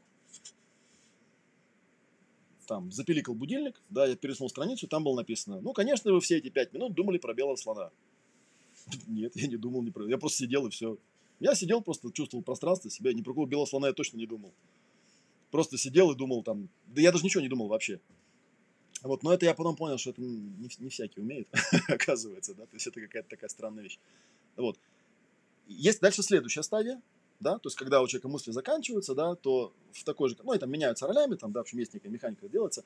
Следующая часть, да, когда получатель начинает от тебя спрашивать, скажи мне, что ты чувствуешь сейчас, да, это уже как бы получается следующая, там, эмоциональная часть, да, и тоже поначалу человек там находит какие-то эмоции, чувства, там он их, ну там он фокусируется, выгружает, фокусируется, выгружает, но тоже довольно странно, что не так много времени уходит, Э, ну, скажем так, 15 минут это слишком много обычно, да, до момента, когда человек в какой-то момент вдруг понимает, что да что-то как-то вот я, мне говорят, там, скажи мне, что ты чувствуешь, да, я закрываю глаза, вот пространство, я, тело, и вроде как бы никакого такого на фоне, никакой эмоции не выделяется, да.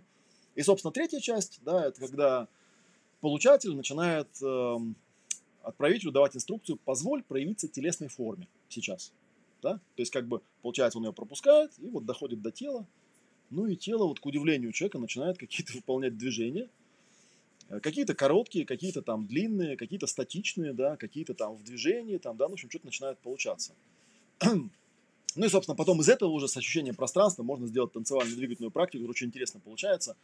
А, но для меня было удивительно вот, вот это вот самое наблюдение, что я подумал, но ведь если взять э, и вспомнить, что человек это существо целостное, э, то это же мы его взяли, подразделили там, да, там голова, сердце, живот, что ты думаешь, что ты чувствуешь, там движение. На самом деле это же все одновременно происходит. Нам просто для удобства так удобнее, да, раскладывать по полочкам. А, ну и тело, э, человек вообще существо, ну, двигательное. Да, если вот посмотреть э, или почитать э, книжки Роберта Сапольского, где он там про стресс рассказывает. У меня есть такая книжка замечательная, называется «Почему у зебры не бывает стресса». А по-русски называется «Психология стресса». Мы посчитали, что несерьезное название у книжки серьезного ученого, по-русски решили посолиднее перевести. И он э, рассказывает о том, что в принципе так встроено э, в наше существо реакция на любой стимул, любую ситуацию, что это всегда какое-то движение. То есть тело всегда что-то хочет сделать. Там, что бы ни случилось, любой стресс, там, да, оно хочет или убежать, или там замереть, или там атаковать, или там еще что-то сделать. Как бы. То есть какое-то всегда движение в этом есть. Вот, и проблема в том, что эта система, ей там миллион лет, и она, ну, ее нельзя взять и выключить просто. И там он просто, ну, стандартный, что такое стресс там, да, там стандартная реакция стрессового человека, это когда нужно убежать, то есть, соответственно, все системы организма включаются на эту задачу. У него начинают там трястись мышцы, там, да, колотиться сердце, там, да, поднимается а, давление там и так далее, потому что надо бежать. Потому что когда стресс, надо бежать. Это единственное, что знает природа о стрессе, как бы, да, а человек, а, а, это, а ему на самом деле там, не знаю, его там в метро без маски поймали говорят, у вас сейчас штраф, короче, 15 тысяч, как бы, да. И, ну, хотя нет, в этом случае можно побежать. Это, это еще может... А? Ну да, ну, или можно атаковать. Ну, как бы в любом случае, как бы очень часто у человека стресс, он никак не решится вот этой вот реакцией, которая от природы запрограммирована. И получается, смотрите, что то есть часто возникают ситуации, которые я, ну, я их как-то могу вполне обмыслить и даже могу почувствовать, но вот эта часть, она никак не участвует. И она как бы все время получает сигналы, что нужно что-то делать, но она этого не делает никогда. И понятно, что если человек, э, ну не знаю, там целый день работает за компьютером, а у него нервная работа, он какой-нибудь трейдер там, к примеру, да или руководитель просто, да, он же к концу дня, представляете, что у него с телом? Да, то есть там у него просто мегатонна вот этого зажатого движения, которое, ну, по идее, это хорошо бы куда-нибудь его выразить куда-нибудь, как бы, да, а у него же шанса нет, что он будет делать? Не знаю, там, пойти напиться просто, да, ну, то есть химически, как бы, попытаться снять эти зажимы. Ну, или, например, есть такая еще история, когда человек идет там к массажисту, да, или к мальчику, мальчик говорит, ой, какой тут кошмар у вас, вот тут вот зажато, там это. Ну, понятно, что можно это все, ну, разжать вопрос, а, а исправил ли он причину этого состояния, потому что это же всего лишь следствие. Там была ситуация, да, которую я как-то воспринял, как-то прочувствовал, ну и дальше нужно было на нее как-то среагировать поведенчески, э, движенчески. А я вместо этого, ну, сидел за компьютером, там, да, что я мог там, ногти могу, мог погрызть там, да, кулаком треснуть по столу, но это самое большое. Там, заорать мог, и то не, не, не всегда, да, бывает, в офисе сидишь, не заорешь особо. И это у человека накапливается, накапливается, накапливается, и, в общем, как бы, как бы становится ему совсем-совсем плохо, и с этим нужно что-то делать. Получается, что по большому счету э, для того, чтобы... Э, но, но с другой стороны, опять же, я вам могу сказать, что если взять просто человека и сказать, мы это вот телесники такую фигню любят, говорят, ну что там, когда у тебя стресс, надо же просто поорать, там, покричать, ногами потопать, и там подушку избить, я не знаю, там что-то такое. Ну, типа, все, у вас стресс решится, да. Есть у один знакомый, не буду его по имени называть, который, я все время ржу с этого дела. Я говорю, ну подожди, нет, поорать-то можно. А, вопрос, смотри какой, он очень простой ведь на самом деле. У тебя была ситуация, ну, которая, видимо, была конфликтная или какой-то напрягающей, да? У тебя по поводу ситуации были мысли, были чувства и там какие-то движения. Вот. Ты можешь эти движения выполнить на самом деле. Проблема в том, что ситуацию ты это никак не исправила. То есть от того, что ты, не знаю, у тебя там я не знаю, там компьютер сломался, и вот ты там в квартире там орешь, руки, руки заламываешь, падаешь на ковер, там бьешься головой о пол, там, да, и кричишь, за что мне это, да, от этого же компьютер, ну, не начинает работать. Ну, хотя иногда начинают, если правильно это сделать, да. Но в большинстве случаев нет. То есть вся эта телесная реакция, она никак не решает исходные проблемы. И хотя как бы в виде как бы такую практику использовать в виде отдыха, как бы вполне возможно, как бы, да, но а, мне кажется, что это наверное, другая тема, уже как переходящая в тему психосоматики. Как бы, да, мне кажется, что тело, которое э, перманентно будет получать вот такие какие-то задания, невыполнимые для себя, рано или поздно оно, наверное, задумается, насколько вообще адекватен ну, этот хозяин, как бы, да, то есть он видит, есть ситуация, ситуация вызывает напряг, он, по идее, должен как-то исправить эту ситуацию, да, чтобы, ну, как бы не нужно было там постоянно впадать там э, бей или беги там, или вот эту какую-то фигню, а он как бы все время раз за разом туда попадает. Ну и тогда тело начинает решать уже на другом уровне, переходит на уровень ткани, там, да, и начинает что-то там выключать, включать, в общем, как бы типа в попытке решить эту проблему, ну, каким-то уже вот телесным Э, ну, через ткани, через органы, что-то такое, как бы, да, и потом человек удивляется, да, он там 30 лет, он там на работе вот на такой сидел, а потом бах, у него ножки перестали ходить, и он такой удивляется, приходит, да, идет к врачам, врачи говорят, мы не знаем, от чего у вас там выключилось, там, как бы, да, этиология данного заболевания неизвестна, и он идет куда-нибудь, он приходит ко мне, тут где-то у нас книжка была по психосоматике, да, вот, и я, а я себя начинаю как, как Фрейд чувствовать, да, который, ну, который всегда говорил, ну, поздно пришли просто, ну, 30 лет вы это накапливали, да, ну, что я сейчас могу сделать, как бы, нет, я могу, конечно, порекомендовать практику, да, можем там какие-то острые моменты поснимать, но по большому счету нужно весь образ жизни менять. По большому счету нужно было задуматься об этом намного раньше, почему так получается, что вы с этой ситуацией никак не можете справиться, тем не менее вы из нее не уходите, в ней остаетесь, продолжаете на эту тему колбаситься и никак ее не решаете.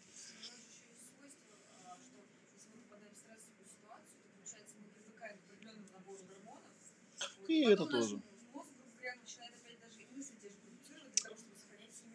Да, есть еще и обратная связь такая, да, что человек просто, ну, то есть он впадает в определенный образ жизни, да, и, грубо говоря, его вылечить его невозможно, потому что это его образ жизни. То есть даже ты, если ты ему возьмешь там что-нибудь отрежешь, как бы, ну, так а что? Все равно же, как бы, организм будет пытаться это скомпенсировать, там, да, что-то вот такое. Вот, так что, так что вот. Ну, короче говоря, э, сейчас посмотрю еще, да, там энергия, про энергию сказал, там про охватывает пространством поговорили, внутренний стержень. Но я еще раз скажу, что вот есть у меня это определение, да, что сила – это способность создавать и удерживать пространство. И самое удивительное в этом смысле, да, что это можно отработать чисто, ну, как бы чистыми упражнениями физически, на самом деле, да. Я просто знаю по себе, что да, это действительно вполне возможно. Он действительно спину дует, зараза, довольно сильно. Да. И действительно ты после этого понимаешь, что ну как-то я, я себя спокойнее чувствую намного. Ну, вот у меня было очень много практики, переводческой практики, когда я выходил на сцену, я говорил себе, Олег, ну если бы тебя вот лет 10 назад бы сюда бы вывели, ты прям тут бы и помер. Потому что я знаю, как я реагирую на людей. Плюс там еще есть куча других факторов, там они уже, ну, тоже такие телесные, да, что вот когда люди на тебя вот так вот смотрят, ну, и теперь можно же вот абстрагироваться, представьте, вот я животное, как бы, да, значит, одно животное к другому подходит, так смотрит на него. Ну, понятно, что ничего хорошего, да? Ну, то есть, либо сейчас оно будет со мной там выгонять меня начнет, там, или еще что-то такое, да. И это же, ну, это рептильный мозг называется. Это же часть, она во мне есть. А тут как бы они вокруг все сидят, и все на меня так смотрят. Ну, как бы понятно, что приехали, да? И у меня там что-то там такое, тут где-то в солнечном сплетении зажимается, да, и я там начинаю что-то блеять, и у меня там речь пропадает, и высшие функции мозга тоже перестают работать, потому что, ну, страшно, страшно, да. И, возможно, даже у меня где-то в прошлом травмы какие-нибудь на эту тему были, когда, ну, действительно, меня вот так вот посмотрели, а я, типа, подумал, да нормально, все так на меня смотрят. А оказалось, что, в общем, как бы совсем ненормально. То есть там тоже есть такие моменты, которые тоже там надо как-то отрабатывать. Но это вот интересно, что, кстати говоря, интересно, еще один интересный момент, а, который я обнаружил, что частично а, вот эта вот идея с пространством, потому что сама соло-практика, в ней там, в ней много упражнений, она идет там 6 или 7 дней она идет. И в ней там упражнений что-то порядка полусотни. Они идут от самых простых, начинают от ощущения своего тела, до там более сложных, когда уже люди там в движении что-то там чувствуют такое, да, вот заканчивается вот этим э, танцевальной этой практикой. Но какие-то простые вещи, они собирались у меня по кубикам из разных кусочков. В частности, один из кусочков был, он, кстати, вот в этой книжке написан, как научиться слышать себя. Там есть разделчик, э, который посвящен паническим атакам. Вот. Панические атаки, наверное, вы знаете, что это такое. Да, многие знают, что это такое в наше время. То есть панические атаки – это когда у человека ни с того ни с сего, без всяких видимых причин, вдруг ему резко становится очень-очень плохо. Причем это может случиться где угодно. И, как правило, к врачам ты приходишь, они тебе, ну, они тебе выпишут успокоительное, которое, конечно, в тот момент, когда, ну, когда ты к ним пришел, он тебе не нужно, потому что у тебя в этот момент нет панической атаки. Вся проблема обычно с этими, я, кстати, не знаю, почему их паническими атаками называют. Потому что по-английски называется panic attack. Это приступ паники по-русски, да какая там атака, кто кого атакует. Но почему-то прижилось. Может быть, там правда человек ощущает, что он, кто-то его там атакует. А, выписывают тебе там успокоительное какое-то, да, у этих успокоительных обычно есть побочные эффекты, да, какие-нибудь там, типа, хочется спать все время, да, ну, то есть паники нет, ну, как бы и делать тоже ничего не можешь. То есть такая вот вещь. И у меня в какой-то момент э, был период жизни, небольшой, слава богу, когда у меня вот вдруг начали происходить такие панические атаки. А, ну, опять же, я же не знал, что это панические атаки, да, то есть это я сейчас как бы знаю, что это панические атаки называются. То есть из себя, изнутри это ощущал как? Вот я там иду где-нибудь по улице, и вдруг мне раз и становится хреново. Вот прям плохо, плохо, плохо. А что плохо, непонятно. Ну и понятно, что есть какие-то способы, там по щекам себя похлопал, там умылся, что-то там, что-то такое поделал, вроде как отпустило, как бы, да. И сначала даже я не обращал внимания, потом это стало повторяться с какой-то периодичностью, да, потом в какой-то момент, однажды случился эпизод, когда меня особо сильно накрыло, и даже это вызвало какую-то у меня злость, потому что я понял, что, ну, вот как бы сейчас я, конечно, могу там пойти опять умыться, там, выйти, подышать, там, что-то такое сделать, но как-то это же не решение проблемы, потому что она опять будет случаться, и где она в следующий раз случится, как бы неизвестно, и, ну, и зачем мне это нужно, надо как что-то с этим делать. И я, я не знаю, откуда у меня эта идея пришла, я сделал какое-то странное действие, я взял стул, я жил в деревне, нашел там пустую комнату у себя в доме, поставил стул посередине, сел на этот стул, мне было, правда, реально очень плохо, если вот люди здесь есть люди, да, или где-нибудь там в аудитории, которые переживали вот те, ну, такие пиковые панические атаки, когда реально ты ощущаешь, что просто сейчас умрешь и все. Просто сейчас тебя как пылесосом высосет из, из э, тела, свет погаснет и, короче, наступит просто смертушка и все. И ты не знаешь, что с этим делать. И вот я в этот стул вцепился, такой думаю, не поддамся, враги, как бы, да, и вот буду сидеть, вот буду сидеть на этом стуле, пока не пойму, что это такое со мной вот происходит вообще. Я вот вцепился в этот стул, там весь там напрягся, и, значит, вот сижу как-то. Ну, дальше что произошло? Минут через там 20 меня отпустило. Я подумал, окей, но этого недостаточно, потому что меня раньше тоже отпускало. Да? А потом она опять приходила. Буду дальше сидеть. Я хочу понять, что происходит. Вот что происходит в пространстве, в теле или в сознании у меня там, из-за чего эта штука начинается. Вот, я сидел, сидел, сидел, сидел дальше, да, в какой-то момент... поиска по вашему запросу. Ну, прекрасно как. Это, это окей, Google, который вот зря я сейчас это сказал. Вот. Я просидел еще минут 20, и минут через 20, то есть, получается, все 40 минут сидел, где-то я, я примерно вдруг начал ощущать, что реально где-то что-то в пространстве я ощущаю какую-то вот эмоцию, какую-то энергию, из-за которой вот эта штука включается. Вот. И я подумал, этого тоже недостаточно, потому что как бы, ну, от того, что я знаю, что она включается, это тоже проблему никак не решает. Ну, как бы, окей, я знаю, в чем триггер и что, оно же все равно включится опять когда-нибудь. Я решил дальше сидеть. А, и вот в итоге я просидел на этом стуле, что-то там часа два я, в общем, в итоге на нем просидел. Я упорный оказался в тот день. Видимо, сильно меня там накрыло. Вот, и я в какой-то момент прямо отчетливо пережил такое странное состояние. А я где-то недавно про него писал там кому-то, я потом, у меня был один знакомый йог, я у него спрашивал, что это такое за странное состояние пережил. Он мне сказал, что это было самадхи. Потому что то, что я почувствовал, выглядело примерно для меня так. То есть я вдруг почувствовал, что есть как бы отдельные слои. То есть, ну, типа, есть вот голова, она что-то думает. Ну, есть пространство, в котором что-то происходит. Есть голова, которая что-то думает. Есть вот там сердце, да, которое, ну, вот я там позже, уже намного позже, да, я придумал этот эмоциональный компас, там, да, расписал все эти эмоции, научился их там как-то называть. Тогда у меня, конечно, не было этого компаса. И есть тело, и, ну, тело, вот физическое тело. И самый чувствительный компонент, это, конечно, тело. Оно, ну, быстрее всего схватывает. И что происходит реально? Происходит такая, то есть что-то случается, и тело это замечает прямо сразу. А у тела всегда реакция одинаковая, как бы, да, если что-то опасное происходит, ну, надо что-то с этим делать. А чтобы с этим что-то делать, нужно включить, ну, энергию какую-то, да, причем чем страшнее то, что произошло, тем больше энергии. И она дает такой выплеск энергии очень мощный, да. Но энергия это просто энергия сама по себе, она как бы, это просто вот потенциал некий, да, потому что дальше она поступает вот сюда, там есть вот такая распределительная колонка, да, которая пытается определить, что делать, что с этой энергией делать. Ну и в этот момент голова начинает осознавать, потому что если голова тело не очень хорошо чувствует, то эмоции она намного лучше чувствует. И в этот момент голова такая, типа, что происходит, что происходит, что происходит. Она же не понимает, что происходит. И в основном происходит такая реакция, что тело говорит, я не хочу, чтобы это происходило, мне что-то плохо, я хочу, чтобы это перестало происходить. И вот у меня там был такой момент, когда я прям отчетливо ощутил, как это воспринимает тело. То есть, типа, тело видит опасность, тело включает реакцию, тело отправляет голове на, ну, на решение, а голова говорит, просто тупо это выключи. Я не хочу это чувствовать. А тело выключить не может, потому что это угроза, это физическая угроза. То вообще очень плохо, как бы, да.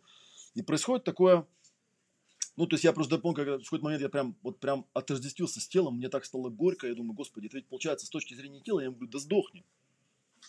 Ну, и оно начинает подыхать. Это именно то, что я ощущаю. Тело говорит, ну, все, приехали, как бы, хозяин идет, как бы, сейчас будем подыхать. Конечно, ты не подыхаешь, тебя как там отпускают, в конце концов, но как бы переживание такое – очень странное, как бы, да, и вот у меня там с этого момента началось, с одной стороны, я там начал с этими эмоциями разбираться, но с другой стороны, я заметил очень интересный момент. Я заметил, что первый фактор, который всегда происходит, что происходит? Вот ты идешь в нормальном состоянии. В нормальном состоянии у человека всегда есть какой-то оптимальный объем пространства. Ну, какой-то, вот как, как мой тренер по рукопашке говорил, да, то место, до куда ты можешь достать рукой, ногой, палкой, там, ну, чем-то, да, то есть вот некое рабочее пространство, которое ты автоматически как-то отслеживаешь, ну, и в идеале ты его отслеживаешь, как, ну, ощущаешь его как комфортное, то есть опасности нет, все хорошо, все прекрасно. А потом, получается, в этом пространстве внезапно происходит что-то такое опасное, да, и есть такое понятие первичный рефлекс, когда человеку становится плохо, что он первым делом делает, да, он делает, ну, это как бы, ну, сжаться, чтобы не попали там, чтобы не укусили, не знаю, да, и на самом деле то же самое происходит с пространством, пространство резко схлопывается, и вот именно вот этот фактор схлопывания приводит к вот этому жуткому ощущению, потому что, ну смотрите, у меня же вот это вот пространство, да, там какого-то объема, я, я говорю, это как система ПВО. То есть это некое расстояние до меня, которое, ну, гарантирует мне, что если там что-то будет происходить, у меня есть какой-то запас по пространству, по времени, что пока оно до меня долетит, я там придумаю, что делать. А если пространство э, схлопывается, смотрите, что происходит – Каждый раз, когда у меня происходит стресс, и вы можете это, кстати, понаблюдать за собой, каждый раз, когда происходит стресс, первое, что с вами происходит, у вас резко уменьшается пространство. То есть прям вот оно, это можно прям почувствовать, как оно прям делает вот так. А теперь представьте себе, я городской житель, живу в городе, да, у меня постоянно какие-то стрессы. То там что-то выстрелило, то там кто-то заорал, то какая-то машина перед... У меня все время... А? А? Ну, и пространство уменьшается, уменьшается, уменьшается, а я же, ну, я, я же не... Вот почему люди, кстати, медитируют, потому что они садятся и делают ну, хоть на какой-то момент, хотя бы немножечко вернуть себя в вот это исходное состояние, да, и от этого реально становится лучше. Но если у меня пространство ужимается, ужимается, ужимается, ужимается, интересно, вот до какой степени оно может ужаться, где уже будет, ну, как бы, дальше некуда. Ну, первый предел понятен, меньше, чем тело, да, вот оно когда меньше, чем тело станет, тогда, значит, тело начинает что понимать? Оно понимает, что контроль потерян, то есть пространство настолько стало маленькое, что даже тело больше, чем пространство. То есть он сам стал меньше, чем пространство. И в этот момент тело, конечно же, включает защитную реакцию. А у него защитная реакция какая? Выброс резкой энергии, да, которую я не понимаю, что произошло. Поэтому я здесь, эмоция называется паника. Да? Паника это даже не эмоция, паника это такое лихорадочное переключение между разными эмоциями просто. Да? Голова в этот момент говорит, я не хочу это чувствовать, выключайте, ребята, всю эту фигню. Тело говорит, я не могу выключить, у нас тут какая-то фигня. Ну, короче, вот такая вот беда. Ну, и человек обычно в это залипает, там, да, это может быть сильно, не сильно. И поэтому первое, что мы можем сделать с этим, да, это просто научить себя в момент, когда схлопывается пространство, просто научиться его ставить обратно. Как только ты ставишь обратно это пространство, довольно быстро это все сглаживается, и у тебя появляется объем внимания достаточный, чтобы понаблюдать. Ну, что там случилось? А что-то случилось. Обычно там или подумал что-нибудь, или почувствовал что-нибудь, или увидел чего-нибудь. Ну, как бы это не так страшно. Ты же пространство поставил на место, потому что пространство это ты его можешь контролировать. И вот тогда у меня это и получилось. То я тогда и понял, что я сделал. Я выбрал пустую комнату, я создал себе пространство, я сидел, просто держал пространство. Я отказался его уменьшать просто, да. И за счет этого у меня и произошло вот это вот там интересное наблюдение там, да, с этим расслоением. Ну, это как бы уже такая, как бы, это украшение, что называется. Да, главное мое было про пространство. И э, тогда я, работая с клиентами, стал им это объяснять. То есть довольно часто приходят люди, жалуются на панические атаки. Я им объясняю, смотри, когда у тебя случается когда пред, предчувствуешь, что сейчас тебе случится паническая атака, или какой-то страх, да, или какая-то неуверенность, первым делом тебе нужно просто создать себе пространство. Вот ко мне там приходит один клиент и говорит, вот у меня есть такая штука, вот э, я, например, когда сижу, допустим, в каком-то общественном месте, в ресторане, вот заходят какие-то люди, ну, такие особенные люди, какого-нибудь бандитского вида, например, да, я прям пугаюсь их. Хотя, ну, я знаю даже почему, потому что у меня в прошлом были там прецеденты всякие неприятные, но я понимаю, что я взрослый дядька, и как бы никакой причины пугаться их нет, что это как бы, ну, мое место там, да, никто меня здесь не тронет, но я все равно пугаюсь. И вот я сижу, ну, я вижу, понимаю, что у меня там и на лице это как-то отображается, и везде, вот, типа, что с этим делать? И он там что-то э, говорит, я там книжку какую-то у тебя нашел, вот, надо вот этой техникой проработать. Я ему рассказал про это пространство. Я говорю, смотри, можешь сделать, можешь в следующий раз сделать так, прийти туда заранее, как, как делаю я сесть где-нибудь в опорной точке, в правильной, да, вот почувствовать, есть там правильное место какое-то, да, и попробовать почувствовать, что это твое пространство. Если у тебя не получится, тогда, значит, встаешь, берешь руками, трогаешь пространство до тех пор, пока ты не сможешь сесть на эту точку и почувствовать, что у тебя есть это пространство, да. Вот. И вот попробуй в этом состоянии понаблюдать его, и попробуй, когда вот эти вот там товарищи заходят там очередной раз, ну, он там в таком сибирском городке живет, где такие товарищи часто заходят, он говорит, ну они раньше бандиты были, сейчас они депутаты, понятное дело, ну как бы, неважно, все равно не страшно. а, и посмотри, что произойдет. И, и вот мы с ним разговариваем, он говорит, странно, говорит, ну, первый эффект, который я замечаю, что я вот, когда пришел к тебе, я это состояние довольно остро ощущал. Ну, я могу его вполне себе легко вообразить. Но вот ты мне сейчас рассказал, что нужно вот почувствовать пространство впереди, сзади, слева, справа, сверху, снизу. Я это прям так вот сделал, вдруг понимаю, что, ой, а что такое пропало у меня это состояние. И потом он через несколько дней говорит, знаешь, я это сделал, там, где обычно я пугался. Говорит, знаешь, какая странная вещь произошла? Говорит, я сижу, заходят эти товарищи. Первое, говорит, я понимаю, что они... То есть я ничего не почувствовал особенно. Ну, а потом, вы знаешь, что произошло? Они, говорит, подошли ко мне и поздоровались со мной за руку. И я, это, говорит, был первый раз, когда они меня заметили. Потому что обычно, типа, ну, они заходят, это наше пространство, да, а я, получается, ну, это часто такое бывает, да, что, типа, война пространств. И вот эта вот штука, я смотрю, по времени 7 минут осталось, как бы, да, вот эту штуку можно очень легко попробовать. То есть ощущение пространства, его можно себе создавать. Хотя, конечно, тут не хватает неких ключевых элементов, Потому что, конечно, чтобы создавать пространство, нужно еще не просто создавать и удерживать пространство, нужно еще себя ощущать, да, ну, себя осознавать, да, и быть вот некой этой своей опорной точкой, да, хорошо владеть ощущением своего тела. И, вот, и, и тогда, наверное, у тебя это будет на порядок просто лучше получаться. А это как бы, опять же, это не, ну, не столько разговор, сколько практика. Это нужно просто делать, делать, делать. У нас, несмотря на то, что там 6 дней или там 7 дней мы эти упражнения делаем, всегда не особо хватает времени, потому что всегда хочется еще больше поделать.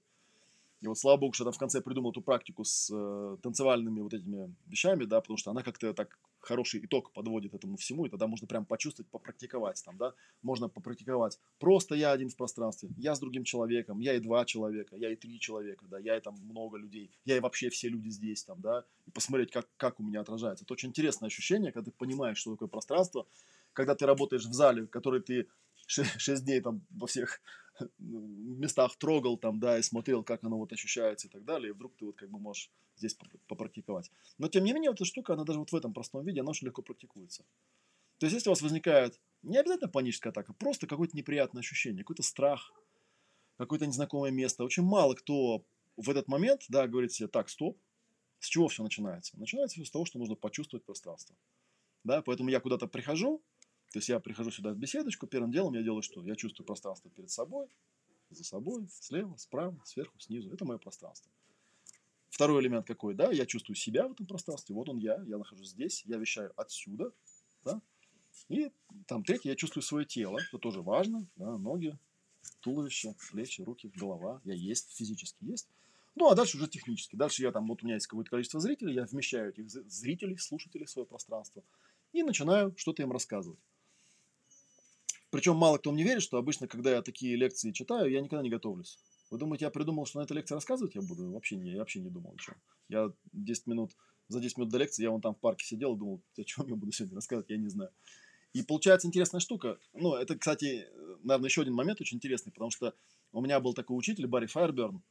У него тоже были интересные свои наблюдения по поводу вот этого ощущения пространства. Кстати, по-моему, я от него и узнал изначально, вот именно как практику. Но он их по-другому подавал. Он говорил, если научить человека присутствовать, создавая пространство, это способ развивать интуицию. Потому что, ну что такое интуиция? Интуиция – это когда знание приходит, ну, откуда-то. Ну, не отсюда, откуда-то приходит, да? А откуда оно может прийти? Ну, из пространства, да, откуда-то из тела, откуда-то из, ну, там, откуда-то из себя. Я, по-моему, эту историю рассказывал, но она мне очень нравится, что мне однажды на какой-то лекции кто-то там в Ютубе сделал замечание – мне говорят, ну, типа, Олег, ты такой непродвинутый, какой-то замороченный там. Вот. Но я к этому отношусь спокойно, я говорю, «А, ну, типа, почему ты так считаешь? Ну, потому что вот на тебя смотришь, тебе люди, когда вопросы задают, ты все время что-то ерзать начинаешь, там что-то чешешься, какие-то непонятные, неадекватные движения. То есть не можешь просто нормально, как ну, серьезный взрослый дядька там себя вести. Что ты в самом деле? Я подумал, ну, как бы, ну, какой-то резон есть, нормально же, как бы, да. Я попробовал, думаю, сейчас все, сейчас мне когда вопросы будут задавать, я не буду двигаться, просто так вот сяду, так вот, да, и вот так буду как бы, э, ну, ждать, буду отвечать вот так, короче говоря, да. И вот. И, ну и что произошло-то в итоге? Вот мне там человек задает вопрос, я такой сел, вот сижу, не двигаюсь.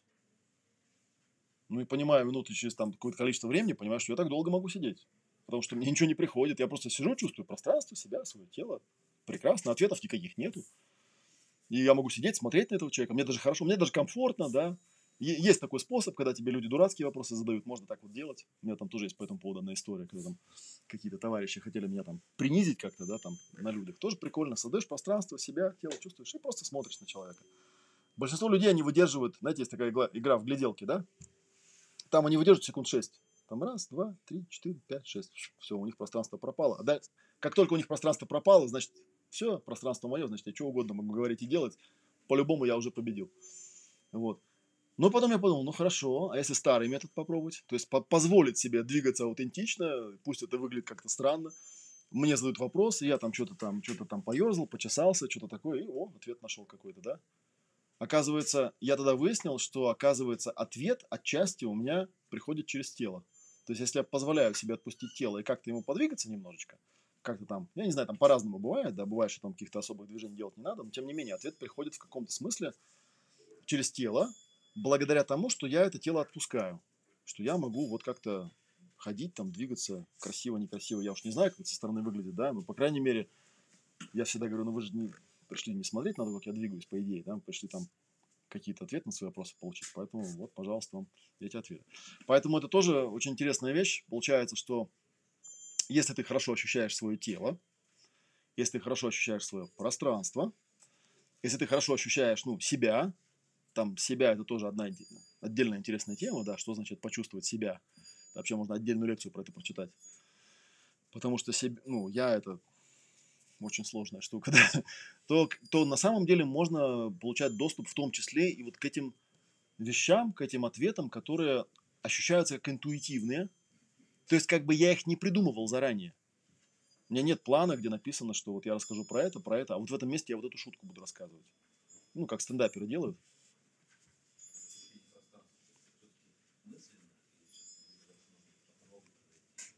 на всех уровнях. На все, и мысленно тоже, но на всех уровнях. Но в основном, я думаю, что начинается, мы начинаем всегда от тела. Мы начинаем с физического ощущения пространства, буквально, да, и потом постепенно начинаем его наполнять, да, вот ощущением через эмоции, да, наполнением, взаимодействием каким-то, да, ну, я, честно говоря, умственное пространство не очень себе представляю, что такое умственное пространство, хотя такой термин есть. В уме, видимо, я, в уме я, я, наверное, вот единственное, что с чем мне это ассоциируется, я когда в школе учился, я очень стереометрию любил. Ну, и мне мои одноклассники всегда говорили, это сумасшедший, говорю, там же ничего не понятно. Я говорю, как непонятно? Там как раз все понятно, потому что можно представить, как оно все покрутить, и как бы сразу все понятно. Вот в алгебре действительно ничего не понятно, потому что там каких-то буквок понаписали, и пойди пойми там, какая с ней там, почему, как умножается, и вообще не врубаюсь. Вот. А когда геометрия, там же все прекрасно. Нарисовал, вот тебе треугольник, развернул по-другому, как хочешь там, да. А если он еще 3D, так вообще красота. Там вообще все, вот как бы представил себе, что-то из палок сделано, и вот так нормально крутишь. Вот если я могу это делать. А кто-то, видимо, ну, не очень. И опять же, я думаю, что это у него не очень получается, потому что изначально, видимо, где-то в детстве у него не было шанса как-то, видимо, вот это телесное пространство поставить сначала, да, ну, потом, соответственно, дальше потом научиться этим пространством как-то владеть, да, перемещаясь в нем. И тогда, наверное, видимо, мозг тоже начинает как-то уметь эти виртуальные пространства создавать. Так же, как вот, как я говорю, да, так, у нас 20-31 уже, я уже заканчиваю, да. А так же, как я говорю, что когда, например, я веду в YouTube что-то рассказываю, да, у меня же получается пространство виртуальное, ну, как бы мы, мысленное, потому что на самом деле эти люди где-то в своих местах находятся. Но если я себя аутентично веду и общаюсь, как если бы у меня это пространство было, то удивительным образом с той стороны человек это ощущает что ну да, он вот сейчас мне говорит, мы с ним в одном пространстве. В конце концов, это же ну, технический вопрос. У меня вот тут тоже есть вот стекло, как бы, да, то есть теоретически, может, меня тут и нету. Может, это телевизор просто такой стоит. Может же такое теоретически быть? Может. Почему нет? Может, там как-то мне с камеры транслируют, где вы сидите, поэтому я там двигаю глазами в соответствии с вашим местоположением. Ну, это как виртуальное пространство, да, когда там очки одеваешь, вроде как бы понятно голове, что это все не настоящее, но тем не менее реакции все очень даже аутентичные. Вот. Ну, такая получилась сегодня у нас лекция. Что-нибудь еще надо сказать? Да, соло-практика ОНА будет в октябре с 9 числа. Вот есть Наталья, можно с ней об этом поговорить и даже записаться на нее. Это очень интересная практика, очень интересная штука. Всех туда приглашаю. Это одно из моих, ну, это как бы мои авторские тренинги, которые я веду сам. Э, и там все время я все 7 дней со всеми тоже практикую. Э, вот приглашаю вас туда попробовать, что это такое погрузиться, так сказать, в практику и почувствовать, как это делается, как это нарабатывается ну, в реальном действии, да, а не вот в виде лекции. Вот. Что-нибудь еще? Все, тогда всем спасибо. Да. Приходите еще. Я думаю, мы еще даты назначим, и лекции у нас будут продолжаться. Ну, вот там увидите анонсы, да. Все, спасибо.